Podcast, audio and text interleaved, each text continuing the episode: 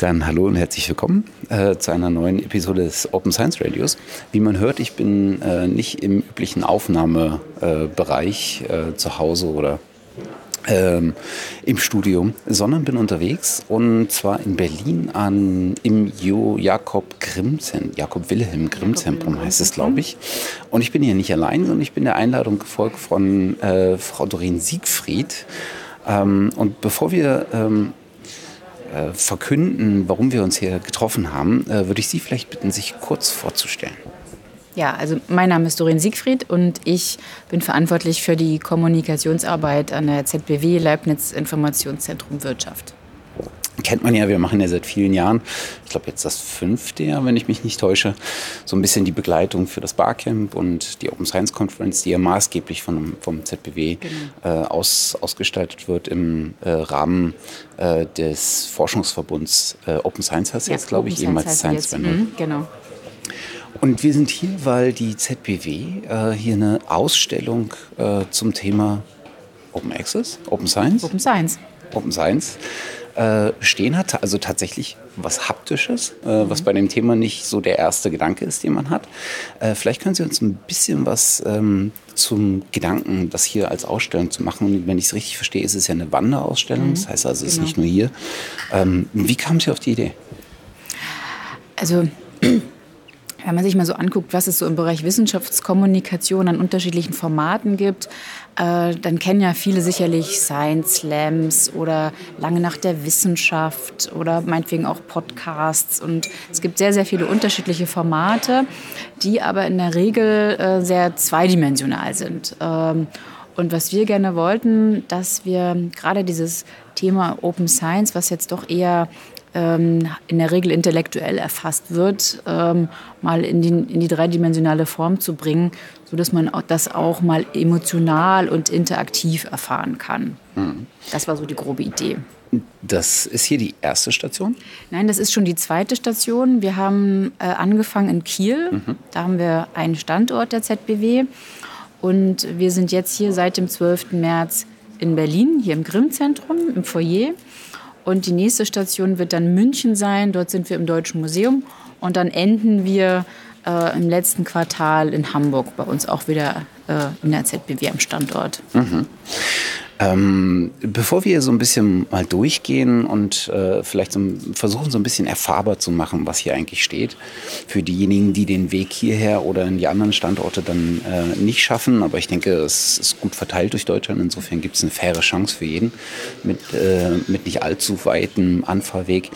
Ähm, was für Menschen spricht denn das hier an? Also Sie hatten sicherlich eine Zielgruppe im Kopf. Genau, genau. Ähm, haben Sie die getroffen? Und was haben Sie sonst noch für Personen hier so angetroffen? Also definiert haben wir als Zielgruppe natürlich zum einen ähm, unsere, unsere Nutzerinnen und Nutzer, also das sind ja Wirtschaftswissenschaftler, Wirtschaftswissenschaftlerinnen, aber auch diverse Kooperationspartner. Das sind dann zum Teil Leute aus anderen Bibliotheken oder Informationswissenschaftlerinnen. Ähm, die, die sich inhaltlich auch mit diesem Thema beschäftigen oder zumindest mit diesem Thema beschäftigen wollen. Äh, wir adressieren aber auch durchaus Nachwuchsforschende, Studierende. Deshalb sind wir beispielsweise hier auch in, in Berlin im Grimm-Zentrum, wo man also sehr niedrigschwellig einfach reinkommt und ohne Eintritt und ohne irgendwie Tickets oder sowas einfach durch die Ausstellung geht. Und wenn man mehrfach herkommt, vielleicht auch am Montag sich äh, ein Video anguckt und am Dienstag vielleicht ein Experiment mitmacht. Also das kann man dann sozusagen auch hier in verschiedenen Schritten durchlaufen. Zielgruppe ist aber unter anderem auch die breite Öffentlichkeit. Ähm, daher haben wir auch tatsächlich Standorte gewählt, ähm, die man einfach erreichen kann, die zentral gelegen sind. Man muss keinen Eintritt hier zahlen. Äh, hier sind wir direkt äh, am S-Bahnhof Friedrichstraße gelegen. Da kann auch jeder kurz vorbeikommen, um eben mal ähm, auch für Leute, die jetzt nicht so aus dem Wissenschaftsbereich sind, ähm, die Möglichkeit zu geben, mal in diesen Elfenbeinturm Wissenschaft hineinzugucken. Also wir hatten ja beispielsweise letztes Jahr diese diese Debatte, der Rechercheverbund, äh, NDR, Süddeutsch und so weiter, hat ja äh, viele Beiträge gemacht zu diesem Thema Fake Journals, äh, mhm. Predatory Conferences und so weiter. Ähm, die Wissenschaft im Dialog macht jedes Jahr das Wissenschaftsbarometer wo beispielsweise auch immer gefragt wird, inwieweit vertrauen Sie eigentlich wissenschaftlichen Ergebnissen. Und die machen das jetzt schon seit vielen Jahren. Und wenn man sich die Ergebnisse anguckt, wird in Summe schon noch sehr stark in wissenschaftliche Forschung vertraut. Aber äh, das Vertrauen nimmt halt wirklich in minimalem Bereich Schritt für Schritt ab. Also es nimmt ab. Das mhm. muss man einfach auch mal beobachten. Und ähm, wenn wir uns mal angucken, ich hatte eingangs gesagt, ähm, es gibt verschiedene Formate, Wissenschaft darzubieten, die auch alle ganz toll sind. Ich schätze die, mag die. Aber in der Regel werden ja wissenschaftliche Ergebnisse präsentiert. Mhm. Ja, also das Neueste aus der Krebsforschung, der neueste Fund ähm, oder das neueste, Ergebnisse, das neueste Ergebnis der medizinischen Forschung. Es gibt ja eigentlich kaum mal die Möglichkeit für Leute, die jetzt nicht im wissenschaftlichen Kontext arbeiten, mal zu gucken, wie, was passiert denn eigentlich hinter den Kulissen. Diese Krisen äh, oder dieses Phänomen beispielsweise der, der Predatory Journals, das gibt es schon seit vielen Jahren und alle, die sich mit Wissenschaft auskennen, sagen, na ja, Gott, das gibt es halt schon.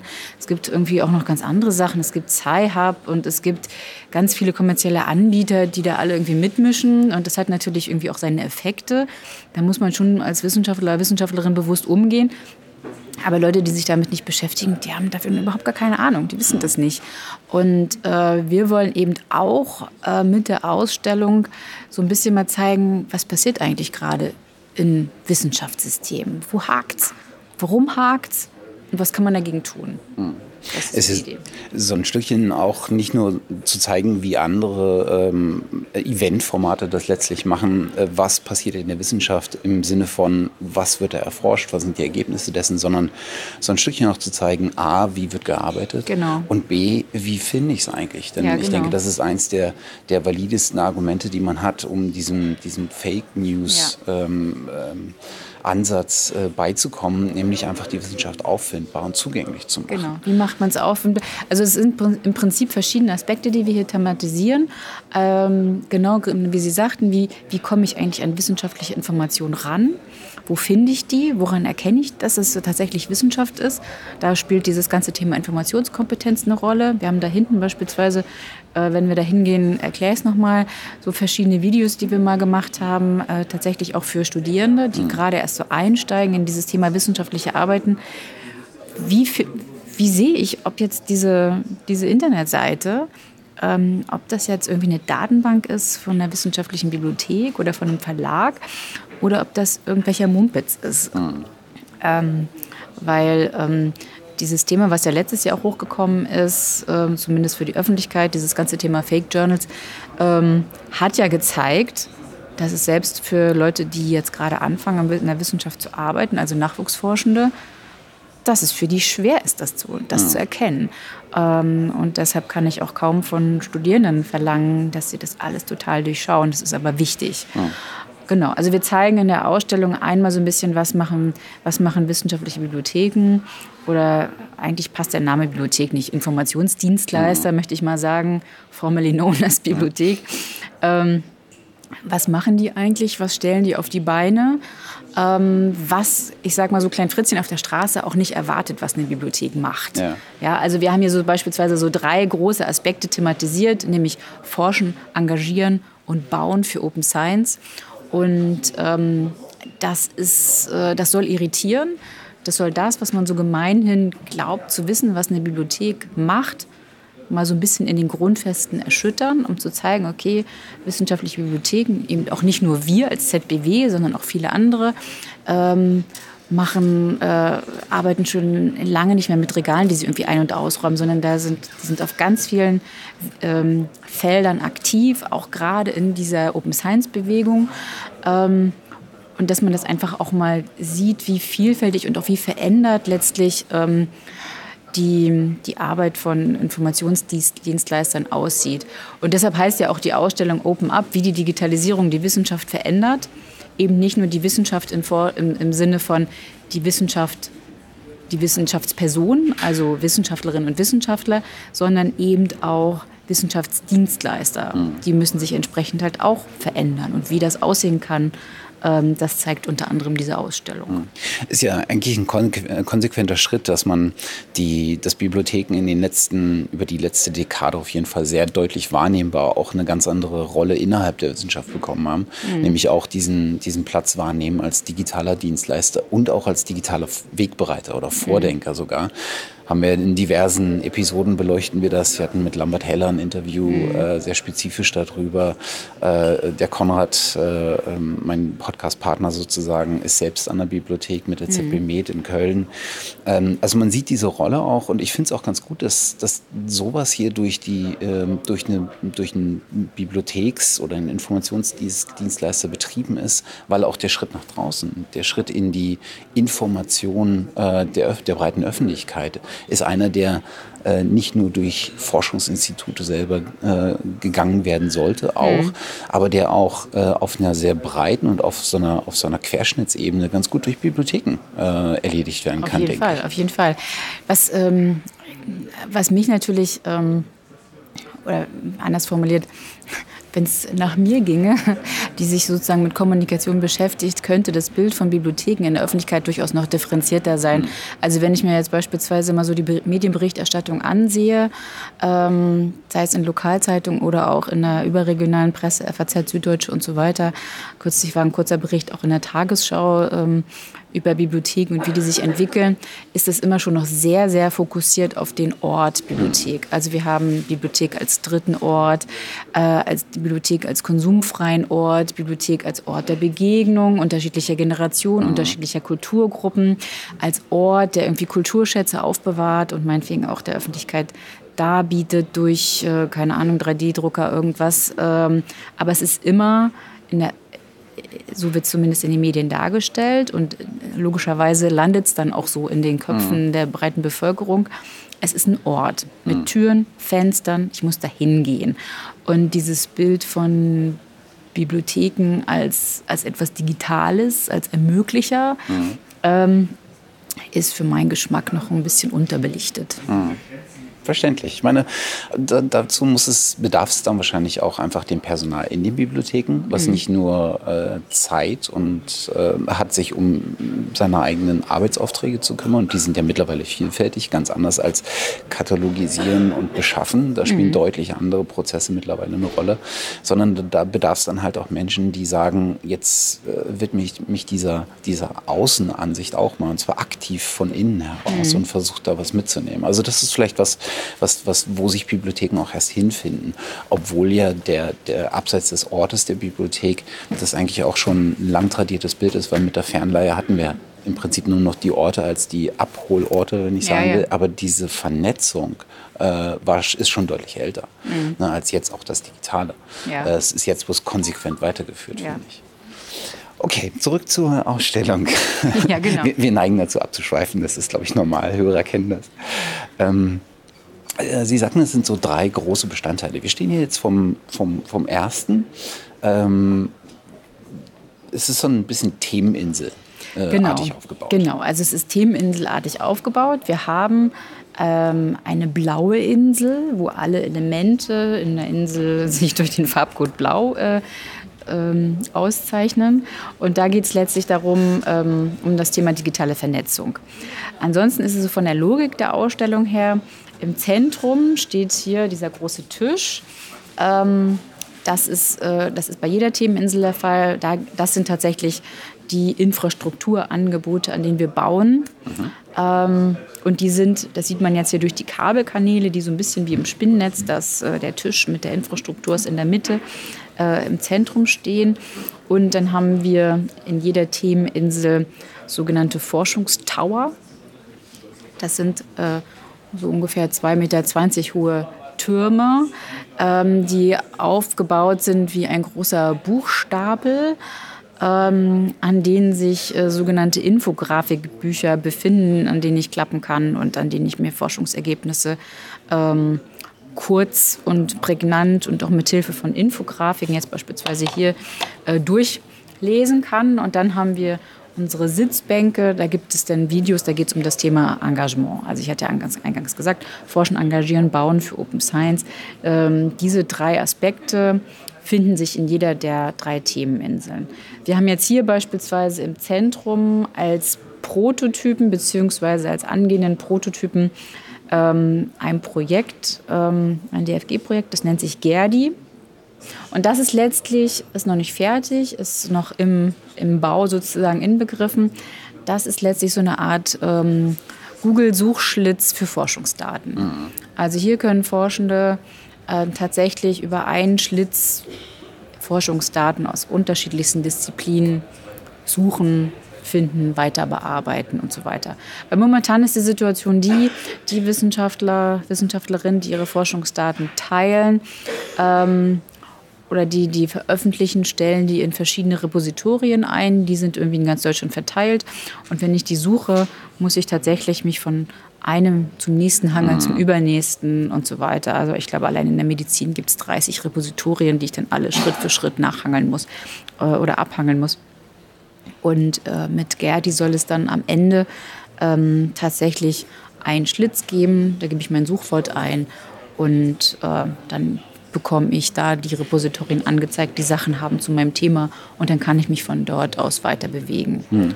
Also das ähm, ist hier sozusagen hier das Thema, wie das Ganze funktioniert, wie die unterschiedlichen Projektphasen sind. Dann haben wir dort auf dem Monitor so einen Screencast, wo man schon mal auf den Prototypen raufgucken kann, wie das denn aussieht.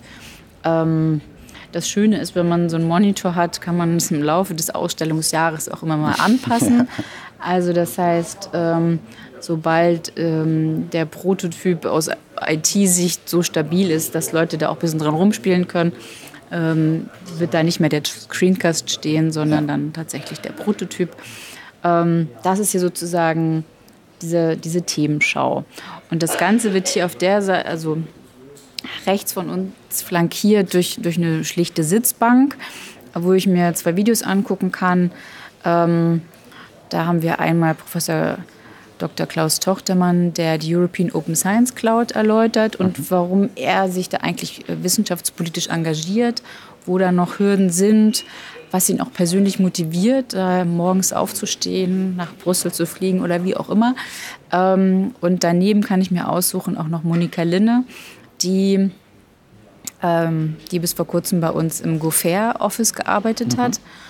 Die ähm, Gofair ist im Prinzip ähm, wenn ich mir die European Open Science Cloud ansehe, ähm, eine Umsetzungsinitiative. Mhm. Genau, da arbeiten Niederlande. Es gibt ein Office, ein Gouffet-Office in Leiden, eins in Paris und eins äh, in der ZBW in Hamburg. Genau, und Monika Linde erklärt da ähm, die, ähm, was Gouffet eigentlich ist und was das bringt und wie das funktioniert und wer wie mit wem äh, zusammenarbeitet, wie die Implementierungsnetzwerke funktionieren und so weiter. Also sozusagen die Initiative, die sich dafür einsetzt, dass Daten auffindbar, genau. wiederverwendbar, genau. äh, zugänglich genau. sind etc. Genau, genau, genau. Und dann haben wir hier ähm, zwei, zwei Forschungstower, wo ich mir beispielsweise hier so ein paar Ergebnisse angucken kann. Wir können ja mal zu dem da drüben hingehen. Mhm. Man erkennt, dass das zu der blauen Insel gehört, mhm. diese tollen blauen Farbe. Also hier beispielsweise ähm, ähm, geht es um das Thema Forschungsdaten teilen und auch so persönliche Anreize, die gesetzt werden müssen. Weil letztlich, wenn man sich mal anguckt, ähm, die, das Anreizsystem, also das, Leuten, die sich jetzt hier ständig Open Science Radio hören, wissen das wahrscheinlich alles, aber ähm, äh, Leute, die jetzt Besucher, Besucherinnen dieser Ausstellung sind, wissen das nicht, dass ähm, beispielsweise ja Leute kaum ihre Forschungsdaten teilen, aus Angst irgendwie, dass, die, äh, dass andere Leute früher publizieren und mhm. so weiter. Und es gibt hier eine Studie vom Leibniz Forschungsverbund Open Science, ähm, die untersucht hat tatsächlich, ähm, welche Persönlichkeitstypen also mal ausgehend von fünf Persönlichkeitstypen, jetzt welche Art von Anreiz brauchen tatsächlich, mhm. um ihre Forschungsdaten zu teilen. Also wir haben beispielsweise hier den eher geselligen Typ und dann kann ich beispielsweise sehen, der gesellige Typ möchte die Möglichkeit haben, sich mit den Nachnutzern seiner Daten auszutauschen. Mhm. Für die Person ist das wichtig.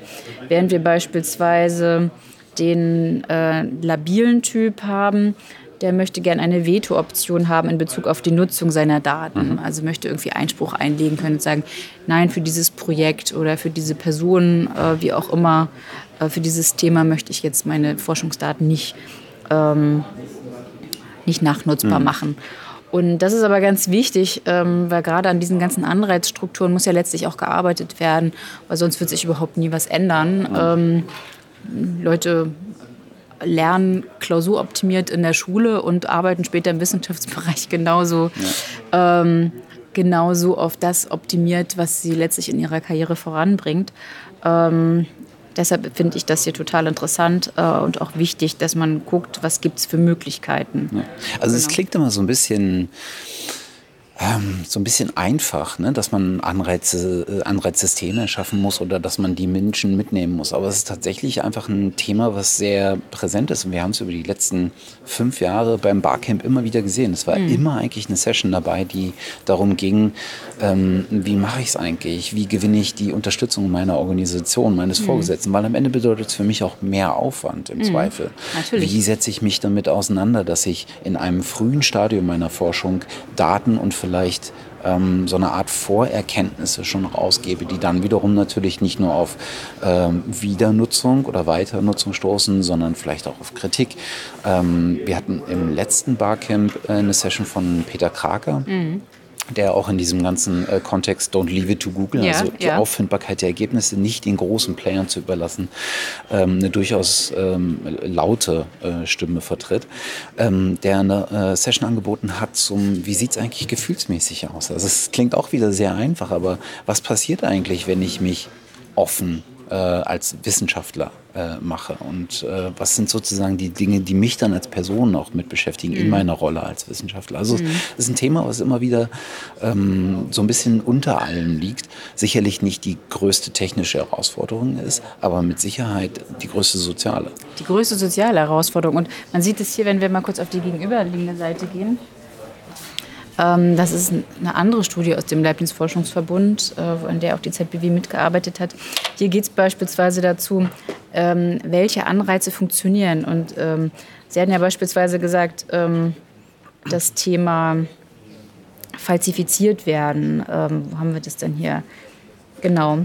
Also das ist überhaupt gar kein also das ist eine Befragung von mhm. mehreren tausend Wissenschaftlern mhm. aus unterschiedlichen Disziplinen. Und das ist, das ist überhaupt kein großes Hindernis im Vergleich beispielsweise zum Thema kompetitive Publikation. Mhm. Also, also, wir gucken Leute gerade auf, also auf so eine Art Spinnennetzdiagramm. Da kennt man so, das ist so, so, ein Kreis und je weiter äh, die Kreise nach außen ausgefüllt werden, desto größer ist in dem Fall die Bedeutung.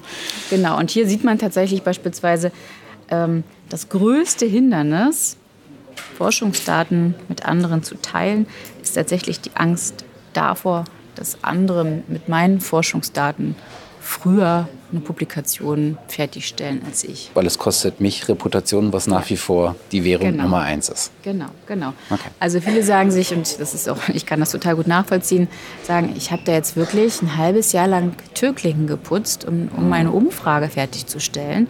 Und habe mir da auch regelmäßig eine blaue Nase geholt, weil Leute äh, eben nicht auskunftsbereit waren. Und jetzt habe ich endlich einen richtig guten Datensatz zusammen und jetzt will ich den auch erstmal auswerten. Mhm. Und äh, ich, ich sehe gar nicht, warum jetzt jemand äh, diese sechs Monate überspringen sollte mhm. und dann zack mit meinen Daten da irgendwie eine schicke Publikation fertig macht. Ähm, daher dieses Thema ähm, äh, Zeit für die Publikation. Das haben wir hier, das ist eine andere Seite auf diesem mhm. Infografikbuch, hat auch einen ziemlich großen Ausschlag dass tatsächlich das wichtig ist. Und das muss man halt bei so einer Anreizpolitik sich auch gut überlegen, äh, dass die Leute tatsächlich ähm, ausreichend Zeit brauchen, um ihre Forschungsdaten entsprechend ich sag mal, auszuquetschen, mhm. auszuwerten. Also viele Publikationen daraus zu machen, wie sie gerne wollen oder wie sie benötigen. Und dass man da jetzt nicht irgendwie artifiziell irgendwie sagt, nach einem Jahr muss es aber irgendwie muss das veröffentlicht werden. Also gegeben unter den derzeitigen Bedingungen des Wissenschaftssystems. Ich würde natürlich eher sagen, wir müssten das Wissenschaftssystem dahingehend ändern, dass nicht mehr die Vergabe von Forschungsstellen, Forschungsgeldern so stark an die Reputation geknüpft sind. Mhm. Also das ist ja die sozusagen der, der Driver, der darunter liegt, dass Leute Angst haben, sie verlieren Reputation und damit natürlich auch Chancen auf Weiterförderung, auf neue Positionen. Also dieses dieses System ist deutlich größer mhm. als so eine Angst, die beim Individuum liegt, die durch das System selber äh, genau, ist. Genau, das, da sind wir dann auch beim Thema Leistungsmessung. Und da schlendern wir doch mal zum nächsten Forschungstag. genau, wir haben hier, ähm,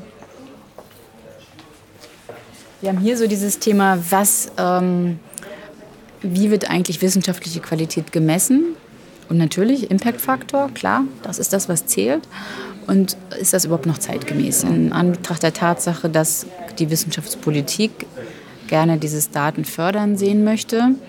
Ähm, gleichzeitig gibt es seit jeher für Leute, die in der Wissenschaft arbeiten, die Lehrverpflichtung, die Drittmittelakquise und so weiter und so weiter. Es gibt äh, natürlich auch jetzt noch vermehrt ähm, die Forderung, tatsächlich mehr Wissenschaftskommunikation zu machen. Mhm. Also Anfang des Jahres gab es dazu eine breite Diskussion, ob das tatsächlich auch in Förderanträge aufgenommen werden soll, dass man Wissenschaftlerinnen und Wissenschaftler verpflichtet, ihre Forschungsergebnisse zu, zu kommunizieren. Das heißt, die Anforderungen wären immer mehr, aber die, die Evaluierung dieser Leistung, die abverlangt wird, ähm, ist sehr, sehr einspurig. Die wächst halt nicht mit mit den Die wächst nicht mit, genau, genau. Und ähm, wir haben hier ein Team bei uns in der ZBW rund um Isabella Peters, die sich so mit Altmetrics und Web mhm. Science mhm. und Leistungsmessung beschäftigen, ähm, die beispielsweise auch an dem Thema dran sind, wie kann ich dann tatsächlich ähm, neue Leistungsindikatoren noch dazufügen, mhm. um tatsächlich mehrere also diese wissenschaftliche Leistung auch auf mehreren Ebenen bewerten zu können. Ähm, so dass dann später bei Berufungsverfahren oder bei Bewerbungsgesprächen oder wie auch immer ich dann nicht nur irgendwie eine Karte auf den Tisch lege und sage, zack, das sind meine Publikationen, sondern irgendwie auch tatsächlich mehrere ähm, Facetten abgefragt ja. werden und ich da auch auf verschiedenen Ebenen punkten kann. Das ist natürlich nicht ganz so trivial, wie man, äh, oder was heißt trivial, es ist nicht so, nicht so einfach in der Umsetzung ähm, auch wenn es in der Theorie vielleicht einfach anhört. Aber das ist ein Thema, an dem, an dem hm, bei uns beispielsweise auch in Kooperation mit anderen ähm, tatsächlich geforscht wird. Und ähm, ich hatte ja eingangs gesagt, dass, es, dass wir die Ausstellung ja durchaus auch machen für die breite Öffentlichkeit. Ähm, das ist beispielsweise, das sehe ich bei Führungen, die wir beispielsweise machen, regelmäßig, das ist ein Thema, was überhaupt nicht bekannt ist. Mhm. Dass es da irgendwie dass es da irgendwas gibt, was im Argen liegt. Mhm. Ähm, daher wird das sozusagen auch mal mitkommuniziert. Es gibt halt hier, wir haben hier diese, ähm, diese, diese Abbildung mit den unterschiedlichen Krisen. Also man kennt das so vielleicht so von irgendwelchen Schmerzcremes, dass mhm. ja gerne mal so mit diesen Schmerzpunkten irgendwie gearbeitet okay. wird. So Lokalisierung. Genau, Lokalisierung, ja. genau, das, so ist das hier auch gemeint. Also da haben wir beispielsweise der Anteil der wegen Datenfälschung zurückgezogenen Artikel ist in den letzten Jahren kontinuierlich gestiegen. Auch das, das System des Peer Review, also der kollektiven Kritik, bewertet nicht so unvoreingenommen wie eigentlich erhofft. Äh, und so geht das weiter bis hin zu Ergebnisse von im Peer Review veröffentlichten Studien lassen sich mehrheitlich nicht reproduzieren. Also mhm. diese ganze Replikationskrise ist halt auch ein Thema. Also dass einfach nochmal aufgezeigt wird, es gibt halt einfach verschiedene Punkte, die ähm, die sind durchaus verbesserungswürdig. Mhm. Ähm, und da muss irgendwie konzertiert ähm, dran gearbeitet werden. Genau. Mhm. Wir sind ja jetzt im, in der zweiten Themeninsel, der grünen Themeninsel. Genau, in der grünen Themeninsel geht es um das Thema digitales Publizieren. Weil letztlich Publizieren ist ja das, wo wissenschaftliche Forschung sichtbar wird. Das ist der ähm, letzte Schritt in einem langen Arbeitsprozess. Genau, sozusagen. der letzte Schritt, äh, da werde ich dann sichtbarste. Genau, da werde ich dann endlich auch mal sichtbar. Das ist total wichtig. Und äh, wir haben hier in der Mitte, also der, der Kern dieser Insel ist hier ein, ähm, Infrastrukturangebot der ZBW, es nennt sich Econ Store. Das ist letztlich unser Open Access Repository. Und wir erklären letztlich hier so anhand auch der unterschiedlichen Forschungstürme, die wir haben, äh, was eigentlich, was eigentlich schief und was dann aber auch gleichzeitig von uns oder äh, ja, was von was, was Ideen sind, wie man das Ganze aufheben kann. Mhm. Ähm, also wie, wie kann man das Thema anpacken? Beispielsweise, ähm, wenn wir mal kurz dort rüber gehen. Mhm.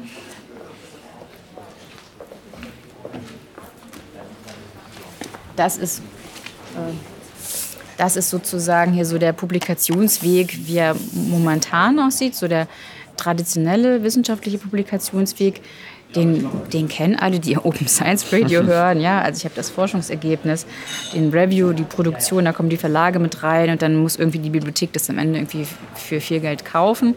Und wir, das ist sozusagen hier einfach mal unser Weg, ähm, dass wir sagen, okay, wir sind hier am Start. Das wirtschaftswissenschaftliche Forschungsergebnis liegt vor. Wenn es im Open Access vorliegt, super, dann machen wir einen Haken dran, wunderbar. Äh, und es, es ist sozusagen auffindbar auf unserem Repositorium.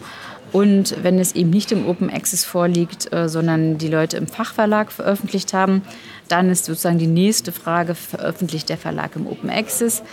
Ähm, wenn ja, super. Wenn nein, dann äh, gibt es Verhandlungen. Und ähm, wenn die sozusagen auch wieder nicht erfolgreich sind, dann verhandeln wir eben nationale Lizenzen und ermöglichen so einen breiten Weg letztlich zu der Publikation. Also hier soll letztlich aufgeführt werden, ähm, welche unterschiedlichen Stellschrauben es gibt, sodass Wissenschaftlerinnen und Wissenschaftler am Ende denn doch freien Zugriff haben auf, ähm, auf das Forschungsergebnis. Also die Ultima Ratio ist eigentlich immer das Offene äh, ja, genau. publizieren. Genau. Ja. Der Weg mag unterschiedlich sein, je nachdem, ja. wem, wo man hinguckt. Äh, wahrscheinlich auch von Disziplin zu Disziplin unterschiedlich. Wirtschaftswissenschaften habe ich jetzt nicht so als schon so offen wie andere ja, Disziplinen. Also in Wirtschaftswissenschaften gibt es eine große Working Paper Kultur. Okay. Also das heißt, da werden die Sachen schon mal vorab veröffentlicht, so Preprints. Mhm. Ähm, und äh, da geht natürlich noch mehr. Das ist anders als in den Naturwissenschaften, wo vielleicht noch ein bisschen mehr im Open Access veröffentlicht wird. Genau. Und dann haben wir auf unserer grünen Insel ähm, noch das ganze Thema Social Media. Also generell, wie wird eigentlich Social Media für die wissenschaftliche Arbeit genutzt? Mhm. Ähm, welche Typen gibt es da auch unter Wissenschaftlerinnen und Wissenschaftlern? Und ähm, das ist ja so einer der wenn ich es äh, recht in Erinnerung habe, einer der Kernaspekte gewesen, äh, die damals zum, zur Gründung des Forschungsverbunds Science 2.0 äh, führten. Ne? Also diese, dass, dass Wissenschaftler plötzlich in der Lage sind, sehr viel deutlich eigenständiger auch zu kommunizieren. Ja, genau. ähm, nicht nur mit ihrer Peer Group, sondern auch mit der Öffentlichkeit über solche Kanäle wie Twitter, wie Blogs war es damals vor allem auch. Was hat das eigentlich für einen Beitrag für ihre eigene wissenschaftliche Arbeit und für die Reputation? Das war so einer der Kerne. Genau, und auch wie kommen ähm, also noch vor der Publikation ist ja dann die Recherche. Wie komme ich eigentlich tatsächlich an Sachen ran, wenn ich sie jetzt doch nicht finde in meiner mir am liebsten vertrauten Bibliothek oder wie auch immer. Ähm, da spielt natürlich dieses Thema Peer-to-Peer-Austausch ähm, eine große ja. Rolle, ne? dass die Leute dann einfach über Research geht oder Academia Edu oder andere Kanäle ähm, Leute anmorsen und dann haben sie innerhalb von 30 Minuten das Paper bei sich auf dem Tisch. Das sind natürlich Sachen, die müssen wir als Bibliothek natürlich auch wissen. Ähm, diese Ergebnisse sind jetzt schon ein paar Jahre alt. Nichtsdestotrotz ähm, spielt die Social-Media-Nutzung eine steigende Rolle in der Wissenschaft, klar. Also das wird jetzt auch nicht mehr weniger werden. Ähm, der Name ändert sich vielleicht noch mal hier und da von irgendeiner Plattform, aber ja genau, vielleicht wird man dann irgendwann nicht mehr keine Ahnung, nicht mehr über LinkedIn sich austauschen oder über was auch immer, ähm, über ResearchGate oder wen es da sonst immer gibt. Aber letztlich so die Idee, dass ich äh, zum einen mich austauschen kann, dass ich Sachen recherchieren kann, spielt eine große Rolle. Wir haben hier, wenn wir da mal kurz hingehen, so die großen Typen. Das sind so die wichtigsten, die wichtigsten fünf. Am allerwichtigsten ist Wikipedia. Ja, also ähm, was natürlich zum einen genutzt wird für die Recherche aber zum anderen auch, um da, ähm, das machen die Aktivisten, die Aktiv Wikipedia-Aktivisten, dass die dann da in die Literaturverzeichnisse reingehen und da ihre eigene Forschung ähm, unten bei den Quellen äh, eingeben, um dann entsprechend auch mehr Zugriffe zu haben. Das äh, gibt es irgendwie auch ganz klare Verbindung. Dann natürlich Sharing-Tools. Dropbox und was es da alles gibt, äh, spielt eine große Rolle. Sowohl um sich mit anderen auszutauschen, aber auch um für sich da so eine Art äh, dezentralen ähm, Ablageort zu haben. Mhm. Ähm, dann diverse Netzwerke, Lernmanagementsysteme und äh, Fachwikis, Literaturverwaltungssysteme. Das sind so die, die wichtigsten ähm, Anwendungsgruppen. Äh, über die wir ja auch spannenderweise gesehen haben, dass die ähm, Wissenschaft als, als System selber über die letzten Jahre auf einmal Angebote geschaffen hat, die so ähnlich funktionieren. Ne? Ja. Das Deutsche Forschungsnetzwerk ist so eins. Jetzt gibt es diverse Installationen, die so Dropbox ähnlich sind, auf Basis von, ich weiß nicht, Nextcloud, aber auch auf ganz eigenen Diensten mhm. aufbauend. Ähm, wir haben in der Wikipedia jetzt nicht aus der Wissenschaft herausgetrieben, aber Open Science äh, Radio Hörer werden es auf jeden Fall kennen, äh, solche Projekte wie oder solche Initiativen vielmehr wie äh, Open Citation, mhm. die aus der Wiki-Community herausgetrieben werden, mit solchen Veranstaltungen wie Wikisite ja auch, wo es auch darum geht, dann Zitationen ähm, auch äh, eindeutig nachvollziehbar in der Wikipedia hinterlegen zu können oder damit arbeiten zu können und die beispielsweise auch messbar und nachvollziehbar machen zu können. Also mhm. das, das sind schon spannende Projekte. Ja, okay. Und was wir dann noch haben, ähm, gerade hier in dieser grünen Insel, wo wir uns ja immer noch aufhalten, ähm, ist hier zum Beispiel ein Experiment. Hier kann ich beispielsweise, das ist aus dem Matrix-Projekt, ähm, hier kann ich tatsächlich die Frage mal beantworten, welche Merkmale lassen einen Artikel wissenschaftlich erscheinen. Also sollen die, äh, die Besucher selber mal äh, mitmachen, Experiment beginnen und ähm, für uns als diejenigen, die die Ausstellung gemacht haben, war hier die Idee, wir wollen halt nicht nur, dass die Besucher in die Ausstellung gehen und irgendwie konsumieren, sondern auch ein bisschen selbst zum Teil oder zum Proband, Probanden von Wissenschaft werden und mhm. auch ein bisschen mitmachen.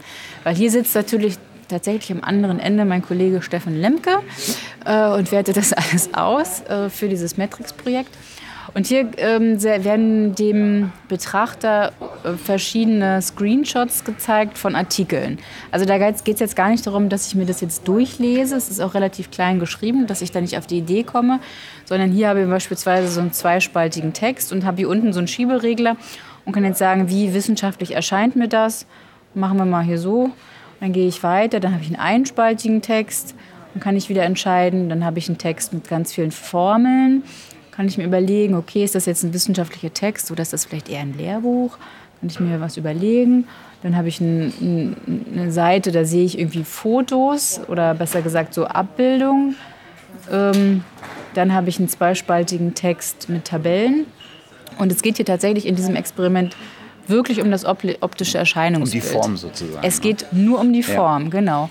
Also viele Besucher tun sich das schwer und sagen, ja, ich, ich, will nicht, weil ich muss das doch erst noch lesen. Aber in diesem Experiment geht es tatsächlich um die Form. Hm. Und äh, dann habe ich hier beispielsweise noch eine, eine zweispaltige Ansicht oben mit, ähm, mit insgesamt acht Diagrammen. Ähm, kann ich mir noch überlegen. Und dann als letztes äh, einen einspaltigen Text mit Fotos. Äh, da geben die meisten unwissenschaftlich an, mache ich jetzt auch mal. Und dann kann ich hier tatsächlich, das ist ja so, ne, bei mhm. Umfragen muss ich ja eingeben, Geschlecht und mein Geburtsjahr, da denke ich mir jetzt mal hier irgendwas aus. Und höchster Bildungsgrad gebe ich dann noch ein, ups, egal, und dann geht es weiter. So, und dann kann ich mir hier am Ende, wenn ich alles abge also alle meine Eingaben abgegeben habe, kann ich hier sehen im Vergleich mit anderen, ähm, wie ich da letztlich so stehe. Mhm. Das, ähm, also trägt natürlich so ein bisschen auch diesem, diesem dieser Kritik ähm, Rechnung, die als so Plattformen wie Faculty 1000 Research aufkamen, die weg von diesem klassischen zweispaltigen äh, Paper-Layout, also Artikel-Layout mhm. gegangen sind, hin zu einfach, es ist jetzt halt eine HTML-Seite, da ist alle Informationen untereinander, man kann, das, man kann zu den einzelnen Bereichen hin, äh, sich hinklicken direkt und Fotos werden anders dargestellt und sind größer als im Paper, äh, war ja so einer der formalen äh, Kritikpunkte. Naja, das sieht ja jetzt einfach nur noch aus wie eine Seite im Spiegel auch. Mhm. Woher soll man denn, wenn man draufkommt, sehen, dass das Wissenschaft ist? Und das ist ja Hardcore-Wissenschaft hier. Es geht mhm. gerade um Genome. Ähm, also insofern ist, die, ist, ist vielleicht das Argument, was äh, viele initial nicht sehen, dass Form immer der Faktor ist, der uns natürlich als erstes erreicht, bevor uns der Inhalt erreicht. Ja, genau. Ganz entscheidend. Ja, genau. Also die Form ähm, ist natürlich das, was ich vielleicht unbewusst wahrnehme, auch wenn ich, wenn ich den Anspruch habe an mich selbst. Ich bewerte natürlich erst, nachdem ich das alles von mhm. vorne bis hinten durchgelesen habe äh, und reflektiert habe und vielleicht auch nochmal irgendwie die eine oder andere äh, zusätzliche Literatur dazu gelesen habe. De facto ist es aber schon so, dass gerade so im im Alltag Leute ganz schnell sieben und sagen, zack, zack, zack, irgendwie, ähm, wenn ich nur die Form auf dem Tisch habe, also das heißt, wenn ich nicht den Autor kenne mhm. Äh, oder die Zeitschrift oder wie auch immer, wenn ich nur den Artikel so auf dem Tisch liegen habe, dann wird doch schon relativ schnell auch gesiebt. Mhm. Aber wir werden, die, das Ergebnis liegt ja noch nicht vor. Ja. Ähm, das Projekt läuft ja auch noch eine Weile, das heißt, dieses Matrix-Projekt. Das heißt, ähm, wir werden wir werden dann abwarten, was äh, das Forschungsteam hier herausbekommt. Mhm. Das, äh, Und welche konkrete Forschungsfrage dahinter stand?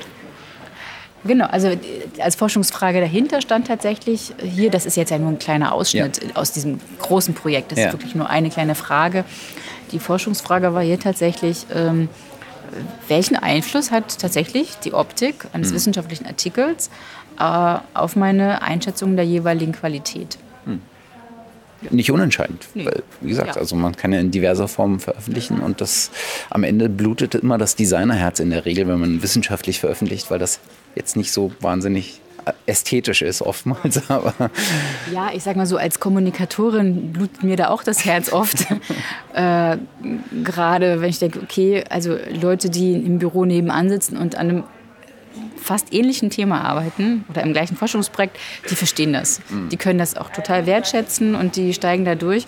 Aber teilweise ja schon Leute aus der gleichen Fachdisziplin, die aber nicht in dem, an dem gleichen Thema arbeiten, verstehen das schon mal nicht. Von anderen Wissenschaftlern anderer Disziplinen ganz zu schweigen. Und ich sage mal so, noch andere Zielgruppen haben dann oft gar keine Chance, das ja. zu verstehen. Äh, und da ist dann wieder die Frage, okay, will ich das für meine Peers aufbereitet haben? wer soll das denn eigentlich irgendwie wertschätzen? Und wenn es mir tatsächlich darum geht zu sagen, na gut, es reicht mir, wenn meine Fachcommunity das wertschätzt, dann kann ich das gern so machen. Mhm. Wunderbar.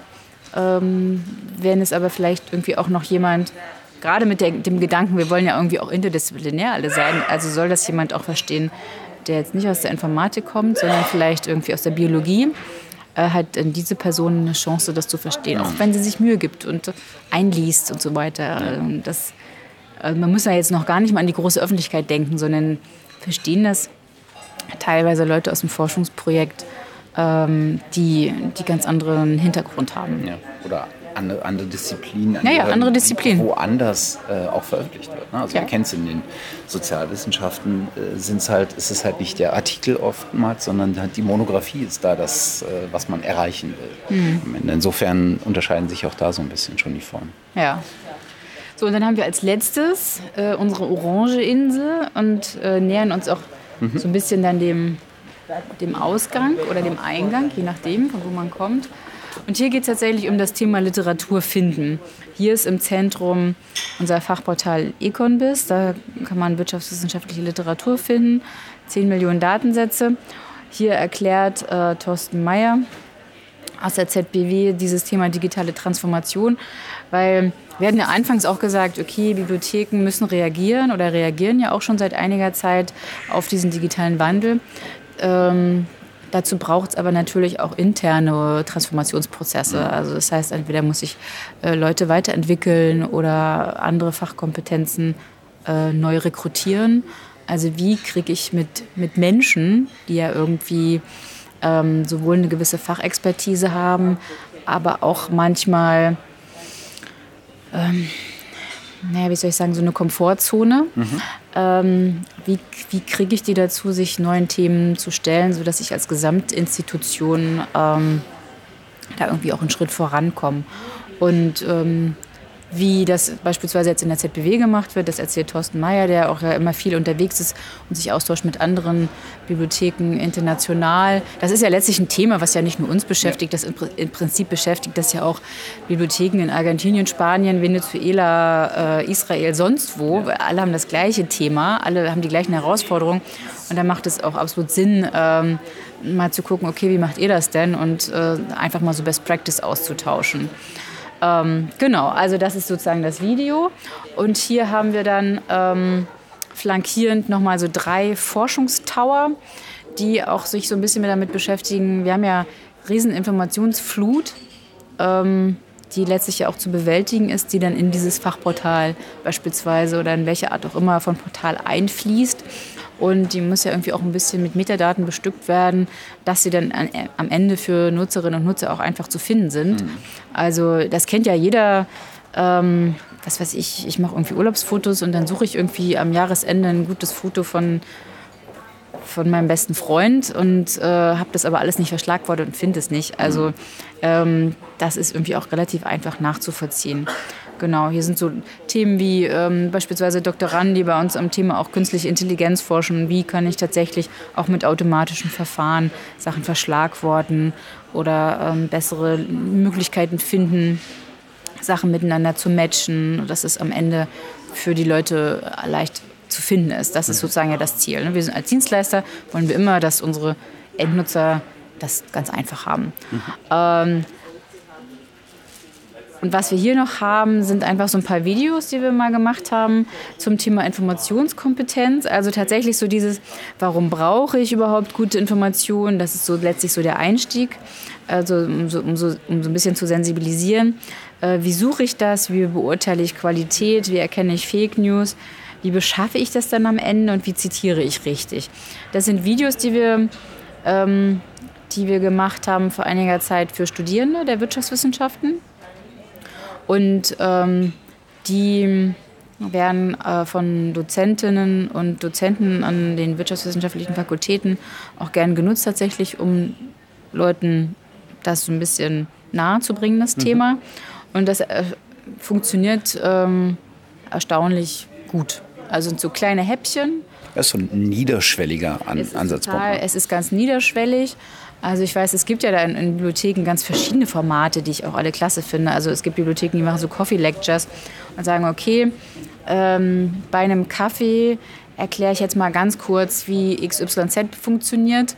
Und dann kannst du auch wieder gehen. Mhm. Und irgendwie zwei Tage später erkläre ich dann das nächste. Also weg von diesen Mammut. Ähm, Kursen. Oder Handouts. Oder Handouts. 60 Seiten PDFs, wo alles drinsteht. Und wenn man eine Frage hat, steht doch da drin. Ja, genau. Also tatsächlich irgendwie so einfach den Leuten das einfach machen. Ja. Genau, das ist hier so der Hintergrund. Genau. Und dann sind wir hier eigentlich auch dann schon mehr oder weniger am Ende. Was, was äh, Hörer jetzt natürlich nicht sehen können, aber auf allen drei Themeninseln stehen so große Bottiche mit schwarzen Münzen. Und äh, ich habe als erster Assoziiert ein Glücksspiel äh, gehabt. Das ja, ist wahrscheinlich nicht. fragen das ganz viele. Was hat es denn hier mit diesem Schwarzgeld auf sich? Ähm, es ist tatsächlich so, dass wir versucht haben, irgendwie die Leute auch ein bisschen zum, zum Arbeiten zu bringen. Also das ist jetzt hier tatsächlich so eine Acrylbox, zylinderförmig.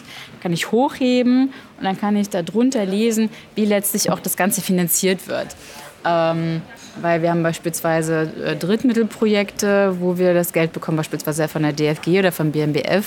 Wir haben aber auch institutionelle Mittel, die wir dafür verwenden, weil das letztlich ähm, muss man sich das ja auch, wenn man jetzt nicht so aus dem Wissenschaftsbereich kommt oder aus dem Bibliothekswesen, ja irgendwie auch klar machen, das Ganze fällt ja alles auch nicht vom Himmel. Da ja. müssen irgendwie Gelder für akquiriert werden. Und das ist letztlich so ein bisschen diese, naja, spielerische Art und Weise zu sagen, okay, hier kann ich dann nachlesen, ähm, wo kommt denn das Geld her und wie wurde das Ganze entwickelt äh, und die, so weiter. Die Anzahl der Münzen äh, ist aber nicht ähm, sozusagen im Verhältnis zu dem, wie hoch der, äh, der, der Förderungsaufwand ist. Äh, nein, das ist tatsächlich einfach so okay. beliebig. Das hätte man natürlich machen können. Vielleicht ist es dann bei der nächsten Ausstellung, kann man, kann man mal überlegen, ob man hier tatsächlich guckt, okay, viele Münzen, viel Geld ist vielleicht auch schwer, weil es gibt ja, es gibt ja diverse Programme links und rechts dessen, die sozusagen auf diese Dinge hier einzahlen. Und das dann wieder zu beziffern, ist vielleicht auch nicht unbedingt der einfachste Prozess. Ja, genau. Gerade wenn es dann institutionell gefördert wird, dann gibt es ja äh, nicht nur eine Abteilung, die daran arbeitet, sondern natürlich irgendwie auch ganz viele Leute irgendwie aus der IT und aus der Katalogisierung und so weiter, die alle irgendwie daran mitwirken. Mhm. Ähm, das lässt sich sicherlich beziffern, wenn man das möchte. Ähm, das haben wir jetzt aber hier erstmal nicht so in den Fokus gestellt. Das, das ist Es geht nur darum, äh, gerade bei den Projekten auch zu gucken, okay, es, es sind große Vorhaben, wenn wir jetzt mal beispielsweise Gerdi nehmen, ähm, so ein nationales, ähm, so eine nationale Infrastruktur aufzubauen, das kostet halt einfach Ressourcen. Mhm. Ähm, also die, die meisten, das meiste Geld geht ja, wird ja für das Personal äh, notwendig. Ähm, weil ich muss mir natürlich irgendwie diverse Fragen beantworten, die anfangen, was ist überhaupt ein Standard für Metadaten? Mhm. Also kann man sich ja vorstellen, irgendwie Germanisten verschlagworten ihre Forschungsdaten vielleicht anders als äh, Meereswissenschaftlerinnen oder Biologen oder Wirtschaftsforschende. Ja. Ähm, und dann zu sagen, wir machen das aber alles nach dem System X, damit dann am Ende der Nutzer irgendwie auch weiß, okay, ich, ich finde, egal was ich da eingebe. Und ähm, also es, bei Gerdi geht es weniger darum, tatsächlich ähm, in, in, in, Drähte und Kabel zu investieren, sondern tatsächlich so in diese ähm, in dieses IT-Personal, genau. Also es ist ja auch der, der Punkt, den wir gerade auf europäischer Ebene mit der European äh, Open Science Cloud sehen, dass äh, da nicht zusätzlich noch ein Netzwerk aufgebaut werden soll, nicht zusätzlich Dutzende von Rechenzentren, sondern dass man bestehende Infrastruktur nutzen will und ja, genau, soll. Die miteinander verbindet. Genau, und die ja. miteinander verbindet in einer Art und Weise, dass, dass alle sich darin auch wiederfinden. Genau, das ist die Idee. Das, also es soll jetzt nicht irgendwas entwickelt werden, ähm, was dann noch on top kommt, ja. sondern einfach das, was es gibt, soll vernetzt werden und es soll aber gleichzeitig, aber auch so, dieses Netzwerk soll gleichzeitig so aufgebaut sein, dass äh, möglicherweise sollte in zwei Jahren noch irgendwie ein neues Repositorium oder sowas dazukommen oder ein neues Höchstleistungsrechenzentrum, dass dieses Andoggen einfach ist, mhm. ohne großartige Komplikationen. Was haben Sie denn bisher für ein Feedback auf, die, äh, auf diese Ausstellung also wir haben, ähm, wir machen so eine ähm, Wirkungsforschung, so eine begleitende Wirkungsforschung dazu, wo wir tatsächlich vorab abfragen, ähm, wie ist Ihre Einstellung zu bestimmten mhm. Themen und was wissen Sie zu bestimmten Themen und dann im Nachhinein abfragen, okay, was haben Sie zu dem Thema XYZ noch dazugelernt und wir haben jetzt mal letzte Woche so eine kleine Zwischenauswertung gemacht, die ist natürlich jetzt noch nicht final mhm. Ähm, und ähm, es ist ähm, ganz unabhängig von dem, was die Leute vorher wussten, ähm, dass auf jeden Fall wir immer einen Wissenszusprung, äh, also die Leute kreuzen irgendwie an, ich habe irgendwie bis zu 70, 80 Prozent nochmal dazugelernt. Mhm. Ähm, hat wahrscheinlich auch damit zu tun, dass hier sehr, sehr vielfältige Themen angesprochen werden. Also selbst Leute, die jetzt im Open Science-Bereich ähm, eigentlich gut davor sind, ähm, sagen, okay, jetzt zu diesem Thema keine Ahnung, automatische Indexierung oder Social Media Typen oder sowas habe ich, da habe ich tatsächlich noch nichts, nichts gewusst. Ähm, da habe ich noch mal was dazugelernt und da auch tatsächlich über die unterschiedlichen Zielgruppen hinweg. Ähm, also wir haben ziemlich viele Wissenschaftlerinnen und Wissenschaftler, die hierher kommen, Leute aus Bibliotheken. Mhm ähm, Studierende und dann natürlich, ich sag mal so, Bildungsbürgertum. Also Leute, die äh, nicht in der Wissenschaft tätig sind, ähm, aber einen hohen akademischen Abschluss haben, also Universitätsabschluss äh, in der Regel, die tatsächlich herkommen und, ähm, ähm, und die Ausstellung besuchen. Das Feedback ist durchweg gut, ich bin echt zufrieden. Mhm. Ähm, es gibt natürlich noch so Wünsche, was man noch alles hätte hier unterbringen können. Äh, da kann ich nur sagen, ja, da fällt mir bestimmt auch noch irgendwie viel ein, was man hätte noch alles thematisieren können. Ähm, aber das Feedback ist dahingehend gut, dass wir sagen, okay, ähm, ich kriege einen Einstieg, es ist niedrigschwellig und wenn ich mich tatsächlich ähm, noch mehr für das Thema interessiere, wir haben jetzt beispielsweise, wenn wir da noch mal drei Schritte rübergehen, ja. wir haben ja am Ende dieser Infoklappen ähm, auch immer noch mal so Literaturlisten. Also mhm. das heißt, diese kann man auf der Website von der Ausstellung auch runterladen. Ähm, das heißt, die Leute, die jetzt sagen, okay, jetzt will ich es aber wirklich wissen, äh, für die haben wir dann entsprechend äh, so eine kleine Literaturauswahl vorbereitet, wo sie das dann alles nochmal mhm. nachlesen können. Und ich meine, es ist jetzt die äh, erste Runde der Ausstellung, also im Sinne von das erste Mal, dass Sie auf das genau. Ausstellungsformat setzen ja, genau, äh, für das dieses Thema. Mal. Ja, genau, es ist das erste Mal. Es ist für mich auch ganz neu. Ja. Und man sieht ja, wie die MS Wissenschaft sich äh, etabliert ja. hat über die letzten Jahre. Ich kann mich daran erinnern, das allererste Jahr der MS Wissenschaft, da war das auch alles andere als das, was es heute ist. Ne? Genauso sah es beim ersten Barcamp mit 20 Leuten aus. Jetzt wir bei wir müssen deckeln bei 100. Also solche Formate entwickeln sich auch. Ja, genau. Also das ist jetzt das erste Mal, dass, ähm, dass ich und auch die ZBW irgendwie eine Ausstellung machen zu diesem zu einem Thema. Man muss ja dazu sagen, viele Ausstellungen, die haben ja Exponate. Mhm irgendwelche Knochensteine, Wurzeln, was weiß ich, mhm. äh, für die sie irgendwie eine gute Inszenierung benötigen. Ähm, wir haben jetzt aber überhaupt keine Exponate, sondern wir haben komplett die Ausstellung auf der grünen Wiese gebaut mhm. und äh, diese Türme gebaut und überlegt, wie kann man denn das in 600 Zeichen irgendwie beschreiben, so ein Thema, an dem Information, pure Information. Es ist, ne? es, ist also pure, es ist pure Information. Und ich hatte im Vorfeld mich auch ein bisschen... Ähm, also ich habe im Vorfeld viel recherchiert und mit Ausstellungsmachern gesprochen, ähm, was so Best Practice ist, was gut funktioniert, gerade auch so bei, bei so theoretischen Themen. Ähm, mir wurde beispielsweise auch mal empfohlen, das Deutsche Hygienemuseum mhm. mal anzusehen, habe ich auch gemacht. Ähm, die haben ja beispielsweise auch ähm, so Ausstellungen gehabt zum Thema Scham oder Sprache. Ja ähm, Rassismus, alles Mögliche. Aber man sagt, okay, das ist, das ist ein Thema, wo mir jetzt nicht als erstes Ausstellung zu einfällt, mhm. aber, aber, doch äh, sehr gut gemacht. Mhm. Ähm, und daher war so meine Idee eben auch, zu sagen, okay, wir versuchen das jetzt einfach mal. Ähm, wir, wir bauen diese Ausstellung, stellen sie hier hin, ermöglichen den Leuten, sich damit auseinanderzusetzen, begleiten das hier durch Vorträge, Führung und so weiter und ähm, gucken mal tatsächlich, wie dieses Thema dann ähm, angenommen wird. Und bislang läuft das ganz gut. Hm. Also ich, ich stecke ja sehr tief drin in diesem ja. Thema, deswegen habe ich einfach ein, äh, so, ein, so, eine gewisse Schlagseite schon. Ähm, ich hatte mir, äh, ich habe mich damit bewusst nicht beschäftigt, bevor ich hergekommen bin. Ich habe mhm. alle Fotos versucht zu vermeiden ja, okay. äh, und das einfach auf mich wirken zu lassen. Äh, was ich mir, glaube ich, äh, am ehesten noch wünschen würde, äh, äh, wenn ich in der Lage wäre, mir was zu wünschen, ja. wäre, dass man tatsächlich diese, die Bedeutung des Themas mal versucht, äh, in ein Verhältnis zu setzen. Das ist ja oftmals, was man auch in der Biologie sieht. Ne? Man, ja. man glaubt nicht, wie groß ein Blauwal ist, bevor man vor diesem Skelett gestanden hat oder im Energiemuseum. Ja. Da glaubt man nicht, wie stark so eine Spannung ist, bevor man mal, äh, die visualisieren das im Vergleich zu anderen Dingen, ne? so ein Größenvergleich. Und ich glaube, wenn man versuchen würde, äh, mal vor Augen zu führen, mhm. wie groß eigentlich schon der Anteil von Open Access äh, mhm. ist versus äh, hinter Paywall befindlichen ja. Papern oder Forschungsergebnissen und vielleicht sich Gedanken zu machen, kann man vielleicht das Potenzial, was da noch drin steckt, auch an Ergebnissen, die man vielleicht verwerten könnte mhm. oder weiter nutzen könnte. Wenn man sowas visualisieren kann, dann hätte man, glaube ich, noch ein besseres Verständnis dafür mhm. ähm, entwickelt oder könnte das entwickeln bei den, bei den Besucherinnen und Besuchern, ähm, warum man eigentlich die Mühe macht, sich mit diesem Thema so stark auseinanderzusetzen. Ja.